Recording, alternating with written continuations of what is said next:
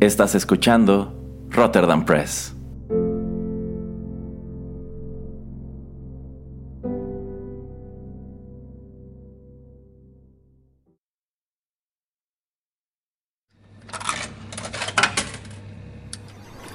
Los videojuegos han deleitado tus sentidos en la pantalla y ahora lo harán en la radio a través de su música.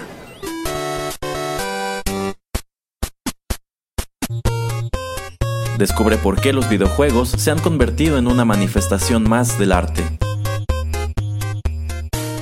Inserta una moneda y acompáñanos. Esto es 8 bits.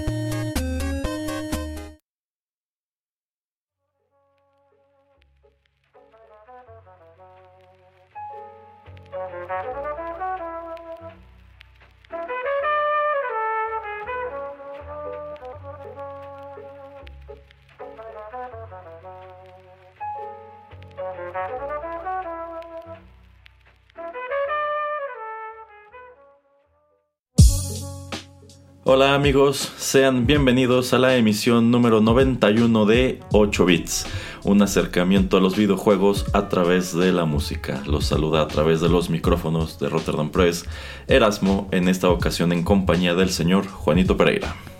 Hola, ¿qué tal a todos a mi programa de 8 bits? Uy, sí, uy, sí, no, no, no, señor. Pero usted es titular de un montón de los programas de este podcast, pero de este, no.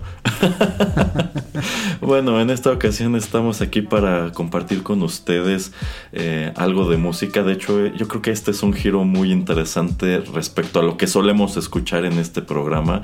Y es que, pues la verdad, cuando concebí esta emisión dije no sé, quiero, ya, hemos escuchado muchas veces a lo largo de la historia de 8 bits, pues música de videojuegos en sus versiones originales, en rock, una que otra ocasión en orquesta, violonchelo, cosas así. Quiero experimentar con algo, algo diferente, algo que no hayamos intentado antes. Y fue precisamente de este modo que encontré un conjunto que me pareció muy llamativo y dije, ok, yo creo que estaría genial dedicar nuestro programa a ellos. Hoy estaremos escuchando algunos arreglos realizados por The 8-Bit Big Band, es decir, vamos a escuchar música de videojuegos en un formato como de orquesta pops o de big band jazz. Me pareció un ejercicio muy interesante le compartí la lista de canciones al señor Pereira y bueno, a lo largo de los bloques siguientes estaremos platicando qué nos parecieron estos arreglos y también algo de lo que sepamos sobre los respectivos videojuegos de los que se desprenden. ¿Qué le parece, señor Pereira? Me parece un ejercicio muy interesante y va a estar divertido. Sí, sí, yo creo que estará divertido, así que quédense y vamos de una vez con nuestro primer tema musical.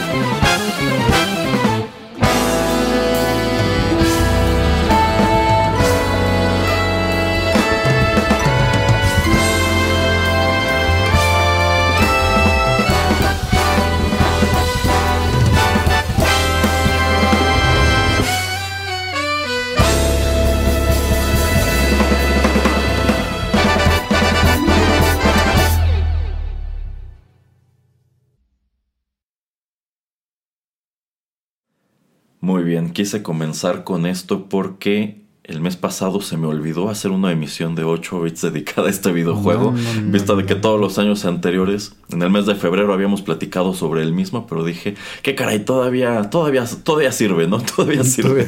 Todavía, alcanza. sí, todavía alcanza.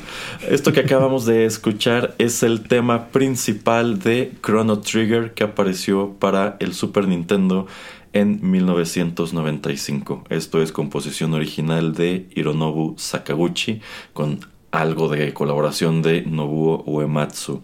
Y esto corrió a cargo de The 8-Bit Big Band, acompañados por Steven Felfke en el piano. Eh, debo decir, bueno, antes de que entremos de lleno con lo que nos pareció este arreglo, eh, no quería dejar de preguntarle al señor Pereira, y esto es precisamente para explicar de dónde me surge la idea de hacer esto. El eh, señor Pereira, ¿ya vio la serie de Cophead en Netflix? No, no la he visto. Ok, yo le diría, véala. Y de hecho, no es una serie a la que haya que dedicarle mucho tiempo porque cada uno de los episodios dura máximo no, yo creo que ni 15 minutos, deben ser como 12 minutos. Sobre todo si tomamos en cuenta que, bueno, pues la naturaleza de este personaje Cophead era como emular estas caricaturas viejas, estas caricaturas de los años 30, lo que serían las Silly Symphonies y las Merry Melodies. Bueno, pues todas estas caricaturas tienen un formato de episodios muy corto. Estos no son tan cortos, pero pues sigue siendo interesante. De hecho, estaría interesante en algún momento, ya que la haya visto el señor Pereira, que nos pusiéramos a platicar sobre lo que le pareció porque al menos yo siento que sí tengo mucho que decir sobre la serie de Cuphead. Bueno, pues precisamente aquí en la casa sí nos pusimos a ver este, esta serie animada hace unos días.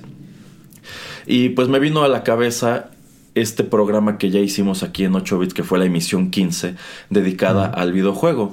Uno de cuyos aspectos más llamativos, más allá del, del estilo gráfico, pues era, era la música. En aquel programa algo que comenté es que yo consideré que en el año que salió Cuphead al mercado, ningún videojuego tenía música que se le pareciera y me pareció una propuesta súper, súper, súper original. Y precisamente al ver la serie algo que me llama la atención es que la música en realidad no era tan buena. este, y dije, ¿por qué?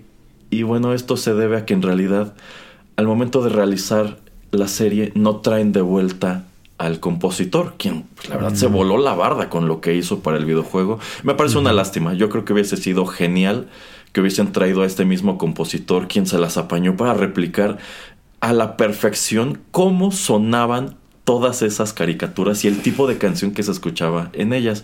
Eh, y precisamente pensando en eso dije, bueno, pues si me gustó tanto el trabajo de este compositor, ¿por qué nunca me he puesto a investigar en el internet qué otra cosa ha hecho? Este compositor se llama Christopher Madigan. Y precisamente escribí su nombre en YouTube. Dije, vamos a ver qué me arroja YouTube al respecto. Y encontré muy arriba en, las opciones, pues una grabación de una presentación en vivo de este individuo, acompañado por The 8-Bit Big Band. Y debo decir, yo no conocía este proyecto antes de que me pusiera a buscar eso. Y en realidad esto era más un concierto de ellos en una convención, en el cual pues tenían la peculiaridad de que en algunas de las piezas, algunas de las piezas que tocaron eran precisamente de la banda sonora de Cophead. Bueno, pues este compositor Christopher Madigan, quien de hecho es un percusionista, pues los acompañaba con las percusiones en el, en el escenario. Y me llamó mucho la atención todo lo que estuve viendo y escuchando y dije, ok, ya, ya, me interesó lo suficiente para rascar un poco más y encontré que tienen ellos también su propio canal, me puse a escuchar unas cuantas cosas y dije, esto tenemos que traerlo a 8 bits. Eh, así que ese es el detrás de cámara, señor Pereira. Dicho todo eso, ¿qué le parece este arreglo del tema principal de Chrono Trigger? Eh, bueno, me, me, gusta mucho, me gusta mucho el número de instrumentos que es utilizado para pues generar esta melodía. De hecho, no sé si sabes exactamente cuántos miembros tiene esta banda. Eh, ajá. Bueno, este, yo, yo, yo, lo que encontré en su sitio web, este, que de hecho pues no, no tiene tampoco mucha información, por ejemplo, no dice eh, desde cuándo están activos, nada más dice que la mayoría de estos músicos están basados en el estado de, de, Nueva York y que dependiendo de pues, lo que vayan a tocar, pueden tener de 30 a 65 integrantes. Eso se me hace loquísimo el número de 65. Imagínate, ¿no? Es tantísima gente. Pues es que, o sea, lo, lo que solemos traer a este programa, pues son intérpretes de YouTube, que luego son ellos quienes tocan todos los instrumentos, o son pequeñas bandas, ¿no? De cuatro o cinco integrantes. Pero yo siento que este es un proyecto muy ambicioso, empezando por la escala, porque esto es netamente una orquesta de jazz, o sea, no es vamos a tocar unos, este, unas cosas y todo lo demás lo rellenamos con sintetizadores, o sea, todos los instrumentos que tú estás escuchando son reales. Y algo que me llamó mucho la atención también de, de este video es eh, pues el nivel de producción porque si tienen como tal un estudio pues muy un estudio dedicado para tal fin o sea no es un estudio grande donde puedes meter toda la orquesta como en Abbey Road pero, o sea, este es un estudio de estos en donde tienes distintos, distintos salones y en cada uno de estos salones tienes metida a una sección de la orquesta y los estás grabando todos al mismo tiempo. Entonces se, ve una producción muy bien hecha.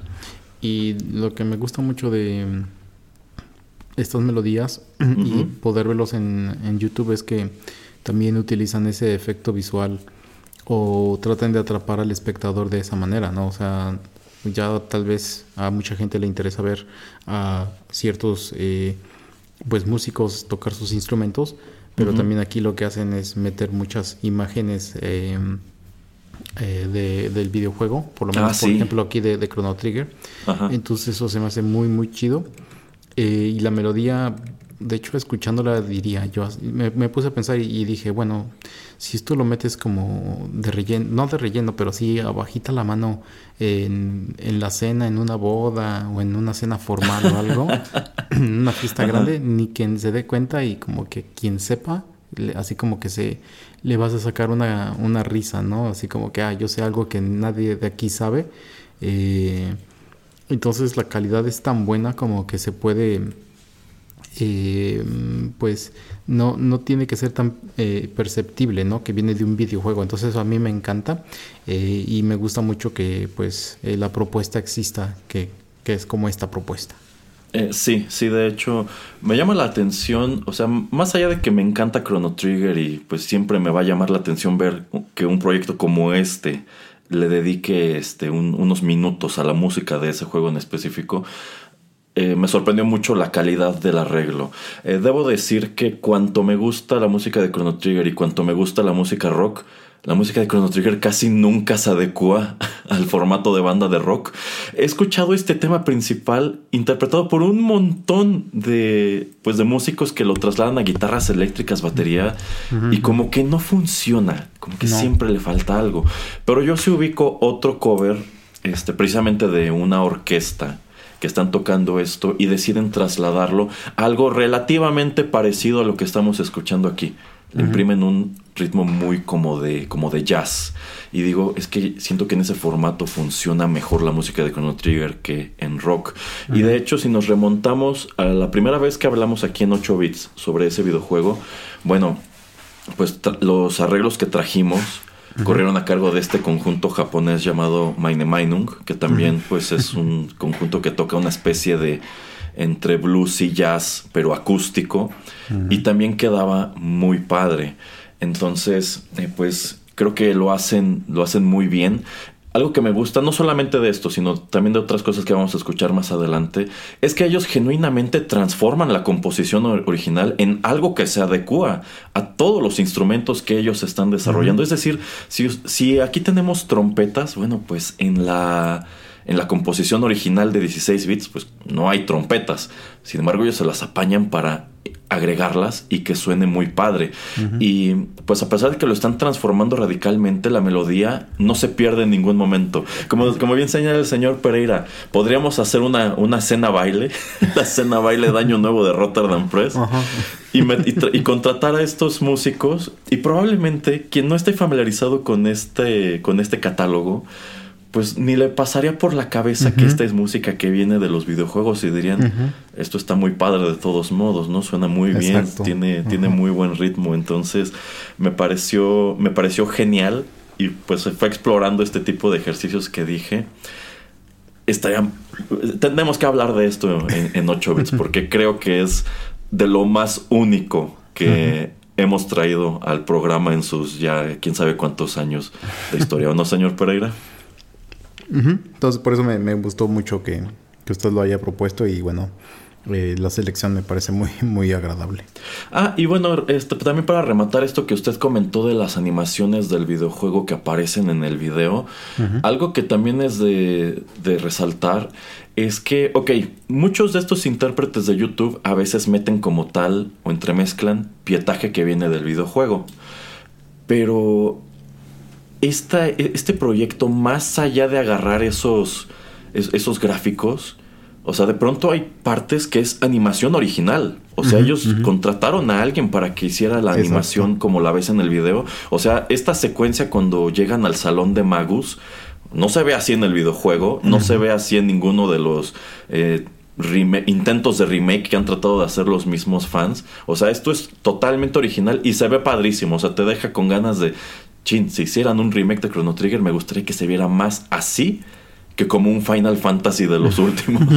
Entonces, este también eso es de también eso, eso es de admirar, así como el hecho de que este conjunto, más allá de dar a conocer su trabajo en YouTube, tiene dos álbumes publicados y parece ser que pues están muy activos en lo que es el circuito de, de convenciones que yo creo que sería genial que en algún momento pues alguna de las pocas convenciones de cosas geek que se hacen en México los trajeran, pero tomando en cuenta igual que son un montón de músicos, no creo que salga nada barato, nada más traerlos y hospedarlos. De hecho. Pero bueno, muy muy interesante y como estoy seguro de que los escuchas están ansiosos por escuchar más, señor Pereira, pues vamos a escuchar más. Adelante.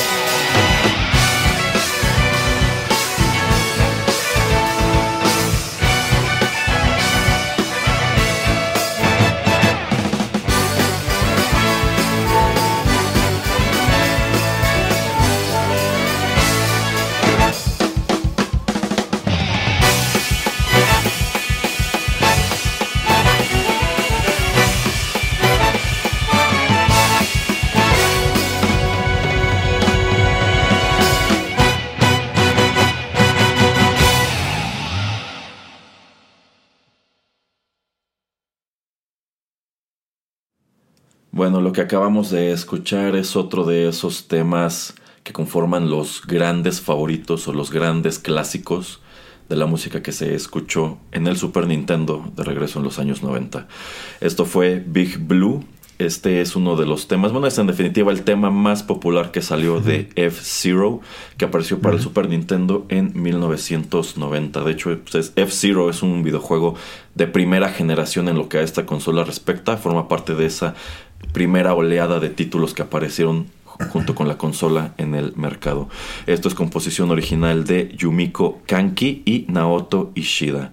El arreglo corrió a cargo de The 8-Bit The 8-Bit Big Band, acompañados de Grace Kelly, no la actriz, señor Pereira, sino una saxofonista. Debo decir que ah. el solo de saxofón que toca esta chica en este arreglo me pareció increíble. O sea, eh, bien pudieron haber traído a alguien que tocara la guitarra eléctrica, pero trajeron a alguien que toca el saxofón como si fuera una guitarra eléctrica. ¿Qué le pareció esto, señor Pereira?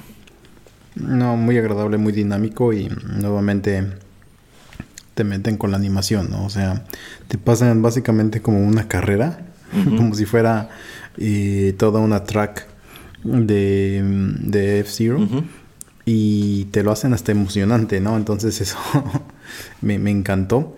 Y se me hace muy chistoso como eh, también en el video donde te muestran a todos los eh, músicos les empiezan a poner cascos. Entonces eso también se me hace muy chistoso. Pero la melodía en sí no, es, es buenísima. Entonces, para esta, esta es de, yo creo que de las que traemos de, mis favoritas, la verdad. mi, favorita, la verdad.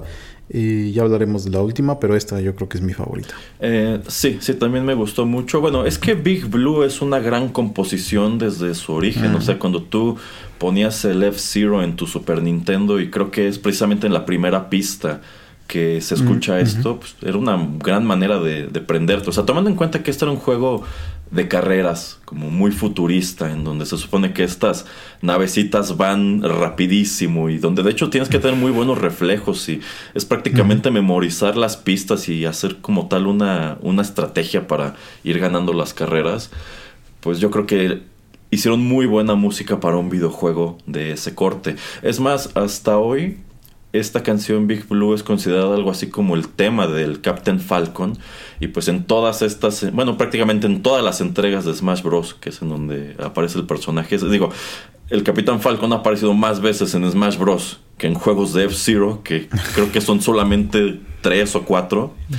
Bueno, pues claro que siempre tiene que venir acompañado de Big Blue. Y esta orquesta hace un excelente trabajo de nuevo trasladándolo a lo que ellos tocan. O sea, este tema en definitiva se escucharía más parecido a su versión original en un arreglo de rock, quizá en un arreglo de música electrónica, pero aquí también funciona de, de maravilla. Y este detalle de los cascos animados que de pronto les ponen, igual me pareció muy simpático, cuando enfocan a esta chica que está haciendo el solo de saxofón, pues le ponen el casco del, del Captain Falcon, ¿no?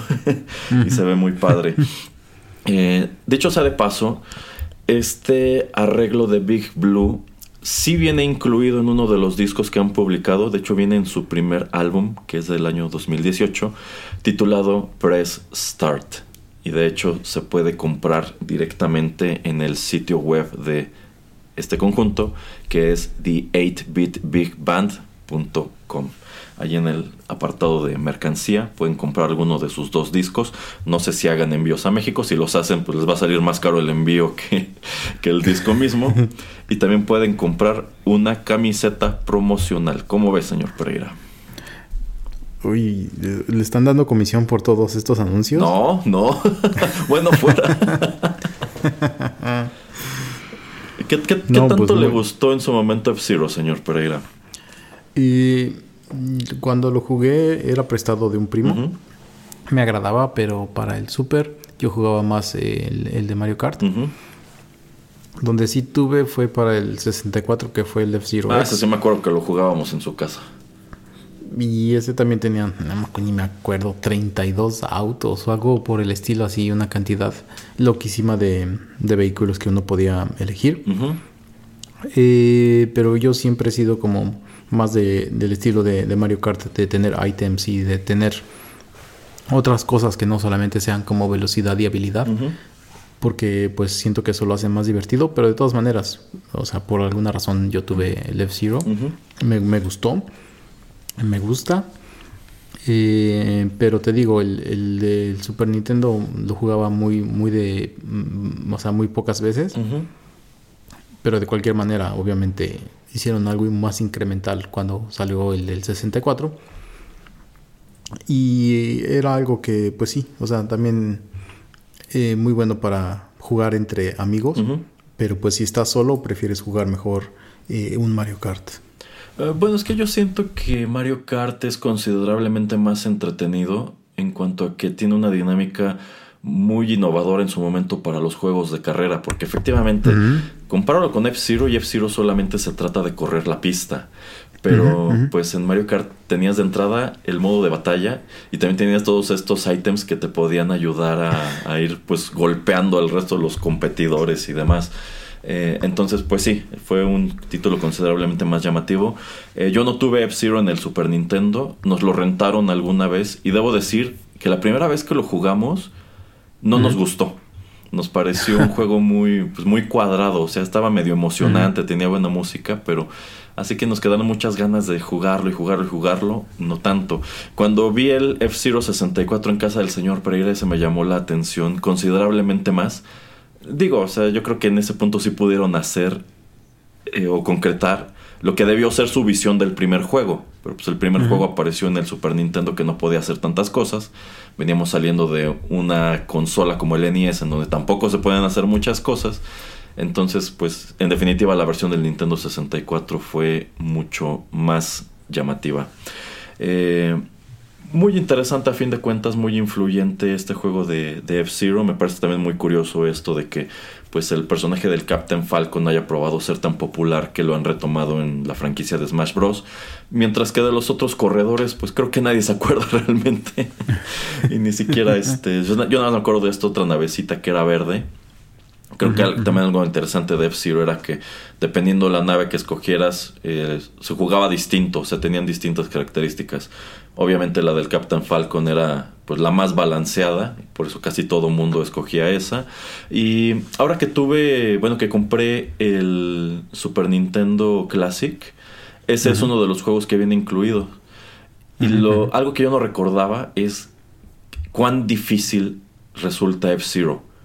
Eh, no sé si es que no lo había jugado en tantísimos años, no es que si, no, es, no sé si es que estoy más acostumbrado al formato de Mario Kart, pero me pareció muy, muy, muy difícil F-Zero. Sobre todo, las primeras dos pistas como que sí son de regalo, pero en adelante te suben muchísimo la dificultad. Y pues son carreras que a cada rato estaba perdiendo, en su defecto mi navecita terminaba explotando. pero bueno, vamos con más música, señor Pereira.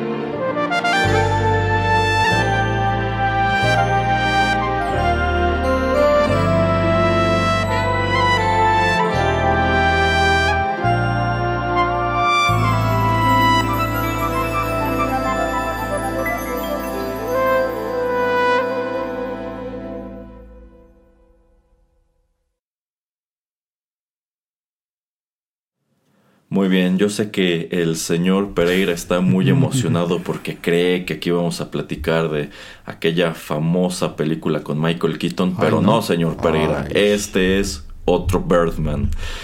Lo que acabamos de escuchar se titula precisamente así, Birdman, y esto se desprende de la banda sonora de Pilot Wings 64, que apareció, claro, para el Nintendo 64 en 1996. La música de este juego fue composición de Dan Hess y este, en este arreglo de The 8-Bit Big Band los acompaña Zach Singer. En, bueno, este, esta es la segunda vez que traemos este instrumento a 8 bits precisamente, el EWI, que son las siglas de Electric Wind Instrument, es decir, instrumento de viento eléctrico. Esto es como un clarinete eléctrico. Y si elegí Birdman, pues es precisamente porque me llama mucho la atención, pues ver que he aquí otro intérprete de un instrumento que la verdad se ha dicha nunca había vuelto a ver más allá de este otro señor que toca también de pronto música de videojuegos. En él, de hecho, lo trajimos, lo recuerdo, en el programa que hicimos sobre las aventuras de, de Fly. Y pues me llama la atención que yo nunca había visto un instrumento así y parece ser que está poco a poco empezando a, a popularizarse. En este caso suena pues muy parecido a un clarinete. Supongo que al igual que puedes hacer que una guitarra o un bajo eléctrico se escuchen como mil cosas a través de pedales, amplificadores y cosas así. Supongo que puedes hacer lo mismo con un instrumento de este tipo. Eh, señor Pereira, ¿qué le pareció esta Birdman? Muy, muy chill out. sí, muy chill out. Eh, pero es que así es el juego, ¿eh? O sea, Ajá. ¿Usted tuvo este? Sí, sí, sí, porque mm, si no mal recuerdo es de los primeros, o sea, te digo de los primeros cinco, pero seguramente hasta de los primeros tres juegos que salió. Y recuerdo que yo tuve Mario 64, obviamente, porque venía, pero estoy casi seguro que, que le siguió fue Pilot Wings. No porque me haya llamado así 100% la atención, sino porque no había otra cosa que comprar. Em, de hecho, hasta muchísimo después eh, me enteré que había un juego para el Super Nintendo. La verdad ni me acuerdo si eh, alguna vez llegó a, México el, el Pilot Wings para el Super. Yo recuerdo que el de Super Nintendo lo mencionaban muy seguido en la revista Club Nintendo. Pues mira que tanto así que ni me o sea, ni me acordaba de eso y, o sea, y trato de acordarme cuando me decidí a comprarme ese juego, también ni me acordaba que tal vez lo mencionaran, pero bueno. Eh, es, así como que ese lapso como extraño, ¿no? De mi memoria que por alguna razón no registra que existía algo en el Super Nintendo.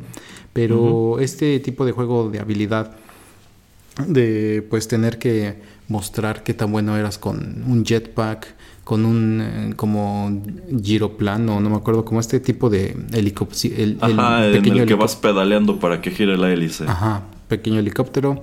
Y este paraglider, donde pues nada más vas bajando y si te encuentras una bolsa de aire caliente pues puedes subir. Eh, pues lo hacía interesante pero no tenía otra cosa, ¿no? Solamente podías eh, hacerlo más rápido, hacerlo en menos tiempo, hacerlo más perfecto, eh, evitar ciertos obstáculos, etcétera. Y lo que también lo hacía interesante en ese entonces es que crearon un como pequeño gran mapa de Estados Unidos.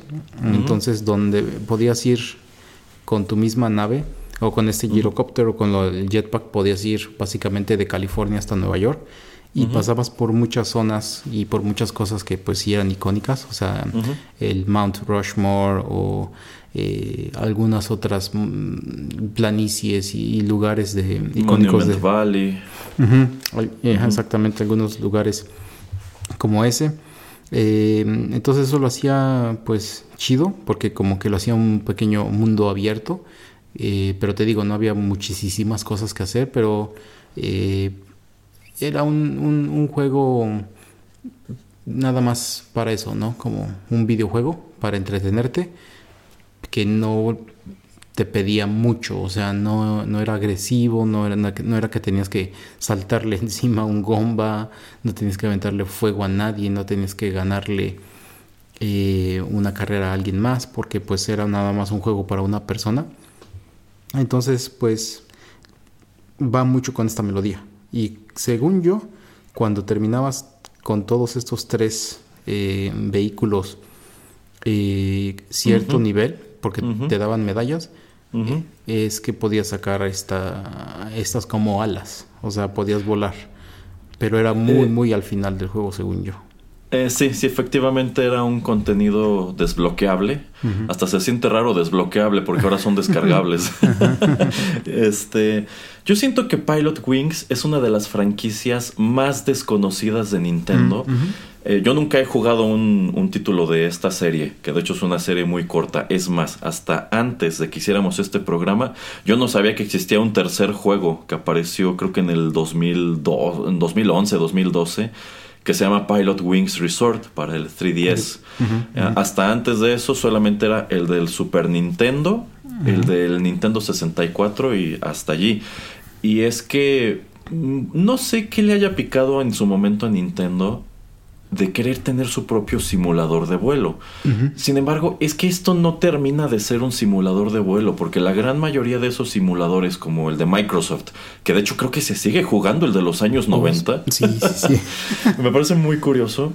Bueno, pues es que esos son juegos que tienen una base de fans enorme, muchos de los cuales pues, son como tal entusiastas de la, de la aviación. Así es. Este, pero porque son simuladores que recrean con cierto grado de realismo la operación de un avión comercial o incluso un jet, incluso la operación de un, de un aeropuerto, porque algo que a mí me sorprende, sí, sí, sí, algo que a mí me sorprende es que dentro de los juegos en línea de, de estos simuladores hay quien hace el papel de torre de control.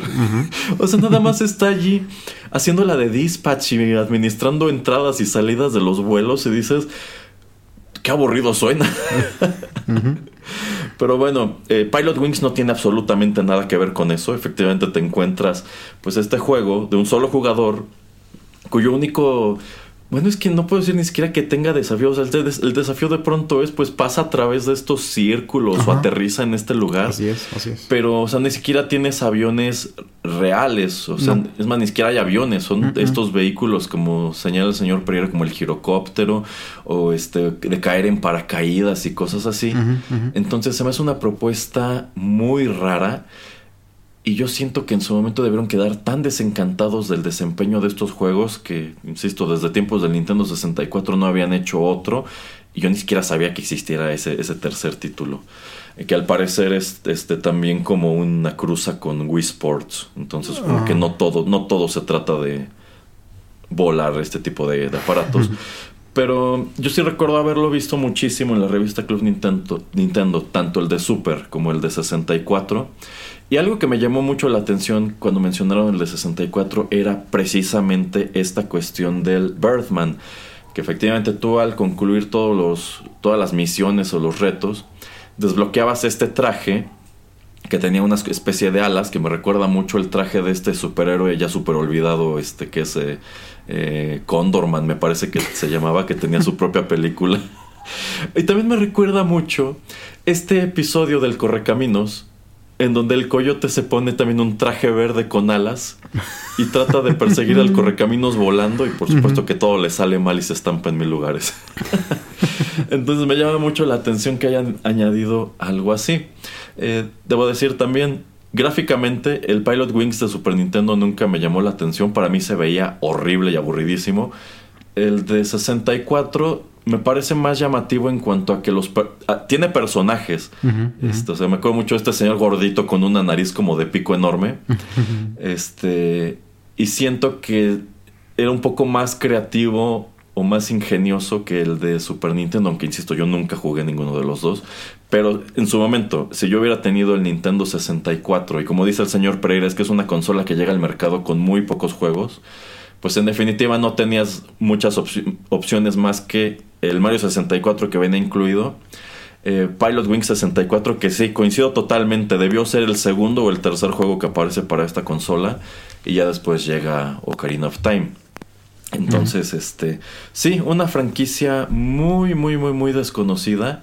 Yo considero que ese cartucho que tiene el señor Pereira de Pilot Wings 64 igual debe valer una pequeña fortuna. Tal vez. Voy a, empezar a preguntar a ver en cuánto se cotiza y no sé, a lo mejor por ahí de pronto desaparece el señor Pereira. Pero también muy curioso que a mí jamás me hubiera pasado por la cabeza buscar música de Pilot Wings para traer al programa. Pero tienen este cover, pues sí, muy chill out. Y dije, pues vale, creo que como curiosidad está interesante. Hay otras tantas cosas que pude haber traído de esta banda, pero dije, Pilot Wings. ¿Cuándo íbamos a platicar de Pilot Wings? 8 bits. bueno, pues vamos con la cuarta y última canción de este programa, señor Pereira.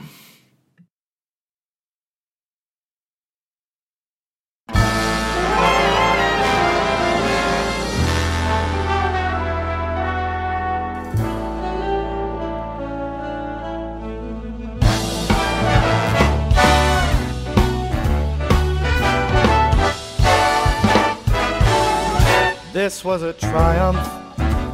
I'm making a note here, huge success. It's hard to overstate my satisfaction. Ah, Aperture science. We do what we must because we can.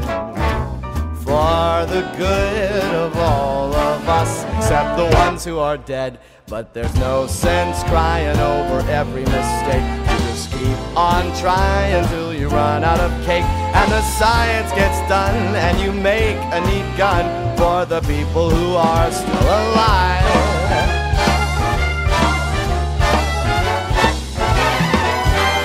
I'm not even angry.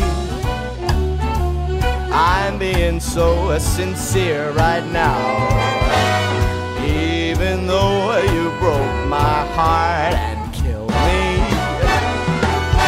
tore me to pieces, and threw every piece into a fire. As they burned, it hurt because I was so happy for you. Now these points of data make a beautiful line, of beta, we're releasing on time. So I'm glad I got burned to think of all the things we've learned for the people who are still alive.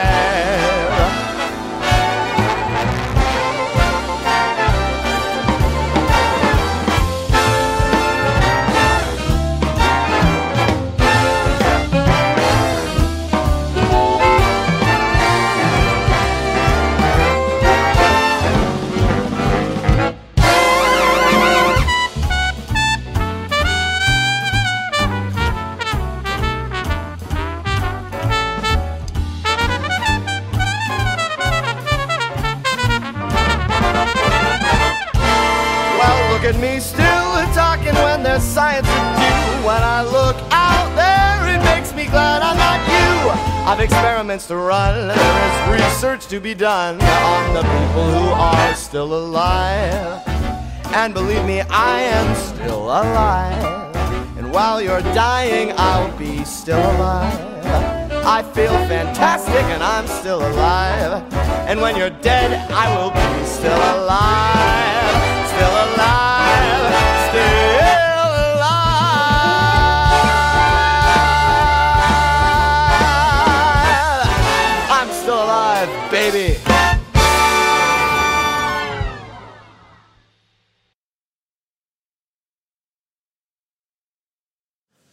No, señor Pereira, yo sé que el título de esta canción lo remite a sus años dorados en, la, época disco, cuando usted tenía este gran afro, sus pantalones acampanados, sus zapatos con tacones como de 30 centímetros con pecera adentro, pero no, esto no tiene nada que ver con eso. Ya después usted puede hacer su propio programa de música disco, señor Pereira, con eso de que le gusta estar sacando cada vez más mm. programas a este podcast y teniéndome aquí en la cabina trabajando como un esclavo construyéndolos.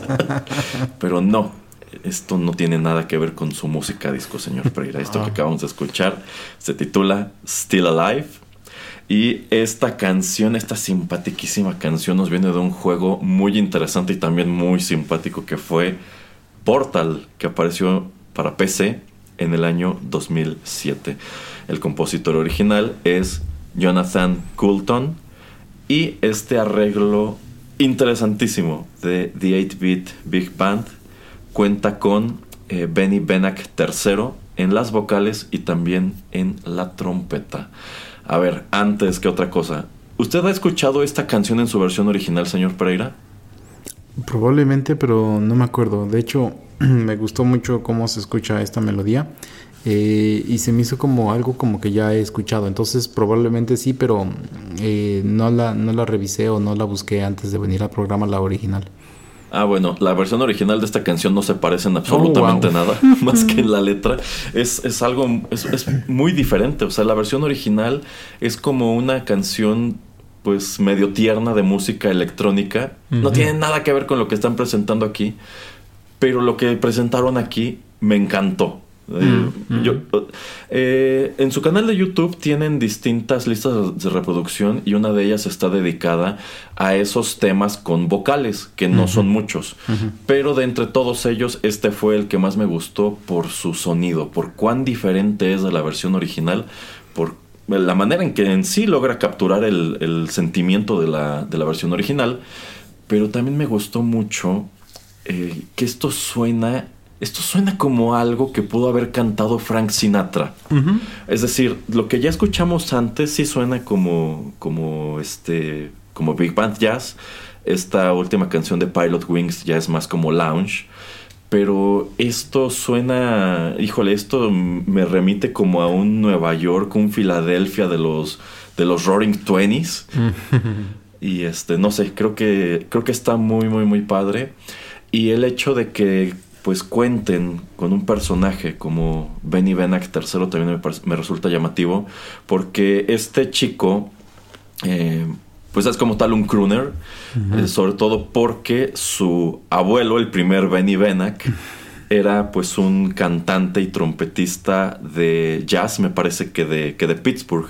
Y este chico decide retomar los pasos de su, pues de su abuelo y dedicarse exactamente a lo mismo. Y estuve, estuve viendo algunas cosas este, en su canal y pues todo su repertorio va, va de esto. Y también me, llama la atención que toca la trompeta muy padre. Igual su solo de trompeta creo que le quedó de lujo en, en este cover. Así que pues cuando encontré esto dije, es que, es que hay que traerlo. O sea, yo sé que Portal a lo mejor es un juego del cual no, no vamos a saber mucho, pero al menos este arreglo de la canción me encantó. Sí, exactamente. Eh, es que no estamos acostumbrados, yo creo, mucho a jugar videojuegos en, en PC, somos más de consola. Pero sí es uno de esos juegos que a mucha gente que pues sí le gusta jugar con, con PC, pues me sí ha pasado por él, sobre todo por lo menos de lo poco que recuerdo es pues la dinámica, ¿no? Es algo muy diferente, ¿no? El tener que en verdad hacer estos portales, el tener que poner un círculo amarillo y un círculo azul como para que ciertas cosas se muevan de un lugar al otro, entonces es eh, de manera eh, puzzle para poder pues avanzar en el juego. Eh, y bueno, ya se ha convertido en, algo muy popular en, el internet, sobre todo pues, eh, pues por memes y por caricaturas y por eh, cantidad infinita de, cosas que pues le ha eh, ingeniado a la gente hacer al pensar qué pasaría si hubiera portales como los de este juego. Mm, sí, sí. usted no ha jugado Portal. No, no, no. debo decir, yo tampoco. Pero sí vi alguna vez a alguien jugarlo. Eh, precisamente en, aquel verano del cibercafé, esos tiempos de los que no ah, nos gusta acordarnos mucho, señor Pereira, y de los cuales a, los cuales tampoco le gusta, les gusta mucho acordarse de, de uno. Este, pues uno de los tantos juegos que desfilaron por, por allí fue precisamente Portal. Y me llama la atención, en primer lugar, que este es un juego situado dentro del universo de Half-Life. O sea, este primer juego se supone que transcurre en este mismo como este campus científico denominado Black Mesa. Pero eh, digamos que este juego es de un corte totalmente distinto, porque Half-Life era un FPS de acción, muy en el estilo de Doom, de Quake, etc. Y Portal es un FPS, pero de puzzle, en donde tu única arma es esta pistola que va colocando portales y utilizándola y bueno, con esta arma y con tu ingenio tienes que abrirte paso a través de distintas habitaciones para alcanzar pues lugares que están muy arriba o que están muy abajo o que están muy lejos y también para quitar obstáculos y es también con esta misma arma de portales con la cual pues vas despachando a los, a los enemigos que te avientan. O sea, no, aquí no es dispárales hasta que se mueran. Aquí es, pues usa tu ingenio, desarrolla una estrategia para deshacerte de esos enemigos. Entonces yo considero que esto fue súper original. Tengo entendido que en sí el origen de este juego o sea, este juego empezó creo que nada más como una prueba del motor que ellos construyeron para, para Half-Life, o sea, como para probar la física y demás. Y de pronto se les ocurrió, pues podríamos explotarlo como un producto totalmente aparte. Entonces me pareció interesantísima la propuesta. Es un juego con muchísimo sentido del humor. O sea, esta canción de Still Alive es, este, es la canción del final. este... Y pues también tiene una secuela que sigue siendo igual de, de, llamativa. la verdad se ha dicha, estos juegos de Valve son, son algo tremendo. No, no, no, en, no en vano pues hay todo un sector de jugadores de PC que llevan años esperando Half-Life 3 y por un título que ellos presentan precisamente como un juego de realidad virtual creo que el año pasado o el año antepasado, pues como que se han revivado las esperanzas de que eventualmente sí se vea un Half-Life 3, porque al menos ellos dejaron claro que no han quitado el dedo del, del renglón. Y pues me parece muy interesante cómo cada uno de sus juegos es algo así como una gran proeza tecnológica porque en su momento Half-Life presentó un motor de FPS súper avanzado para lo que tenía la competencia.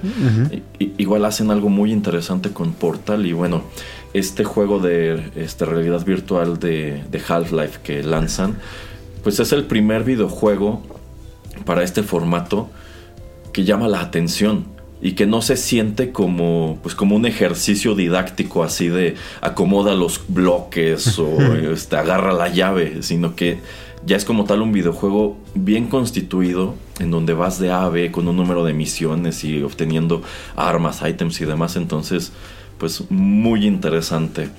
Eh, y, pues sí, muy, muy llamativo todo lo relacionado con Portal, yo les diría que si ustedes nunca han asomado este juego, busquen un gameplay. o sea, yo creo que empezando por ahí es, este, es interesante. Y no estoy seguro, pero yo diría que sí. Yo estoy casi seguro que este es uno de los tantos juegos a los cuales hacen referencia en esta película que le encantó al señor Pereira de Free Guy. estoy casi seguro que en algún momento el personaje de Ryan Reynolds tiene esta pistola de los portales. sí, sí. sí. De hecho, sí. Entonces, eh, no hemos hablado de esa película, yo creo que sí deberíamos hacerlo. Algo que a mí me, este, quedó clarísimo es que hicieron su tarea a la perfección al momento de pues meter guiños a otros tantos videojuegos. O sea, Portal. O sea, si, si, estás metiendo algo de Portal es porque sí te tomaste el tiempo o sí sabes de lo que estás hablando. Porque, pues, en cualquier otro caso, ay, mete una parodia de Mario o de Sonic o de Street Fighter, ¿no? Pero, pues sí, sí, aquí sí hicieron eh, su tarea. Eh, si les gustó este cover de Still Alive, eh, The 8-Bit Big Band también tiene un cover, creo que con este mismo intérprete, de la canción del final de Portal 2. Y eh, pues también pueden checar el, propio canal de Benny Benak III para encontrar más cosas de este estilo. Bueno, pues ya para terminar, señor Pereira, ¿qué tanto le gusta esta cuestión del Big Band? Y por lo menos lo que presentamos me, me, gustó mucho y como le digo, ya vamos a tener que... Estamos a tiempo de armar la cena baile de Año Nuevo de Rotterdam con la música. Ah, pero bueno, más allá de esto, o sea, en algún momento se ha interesado por este género como por escuchar cosas de Frank Sinatra, del, del Big American Songbook, estos intérpretes más recientes como Michael Bublé. Sí, cuando sale Michael Bublé eh, sí, sí me interesó mucho. De hecho, los últimos dos, tres álbumes ya creo que ya no los he escuchado. Pero sí era algo que revivió como mi curiosidad acerca de ellos.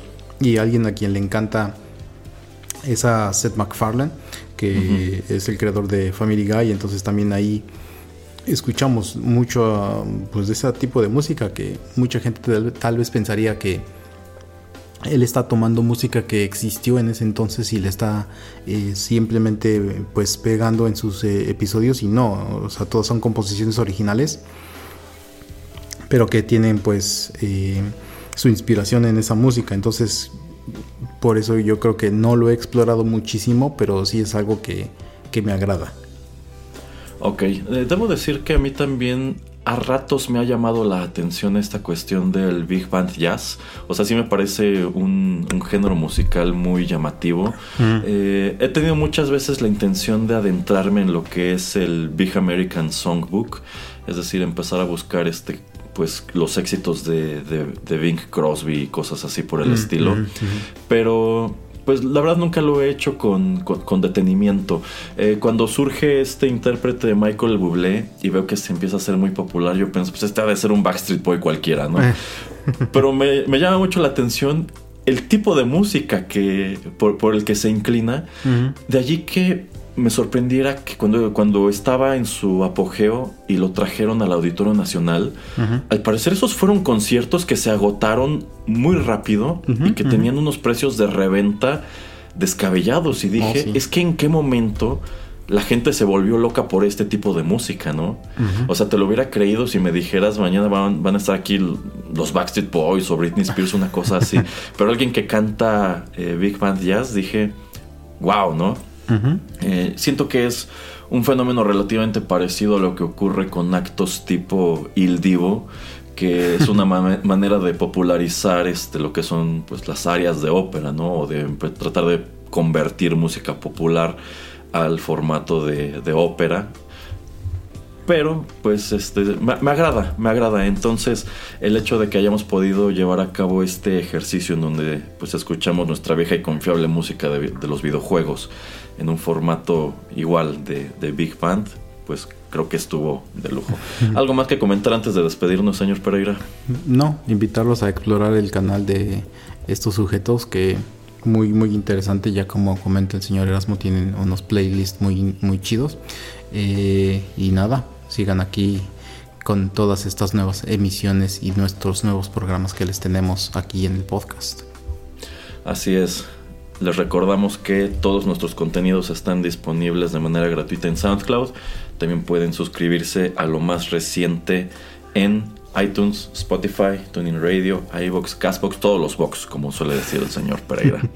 Se despiden de ustedes a través de los micrófonos de Rotterdam Press, el señor Juanito Pereira y Erasmo. Hasta la próxima.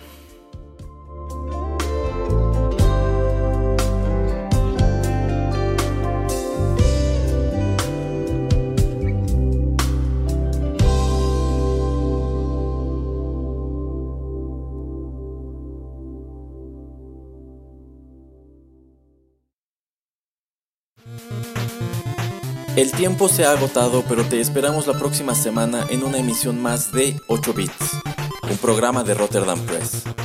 Hasta la próxima.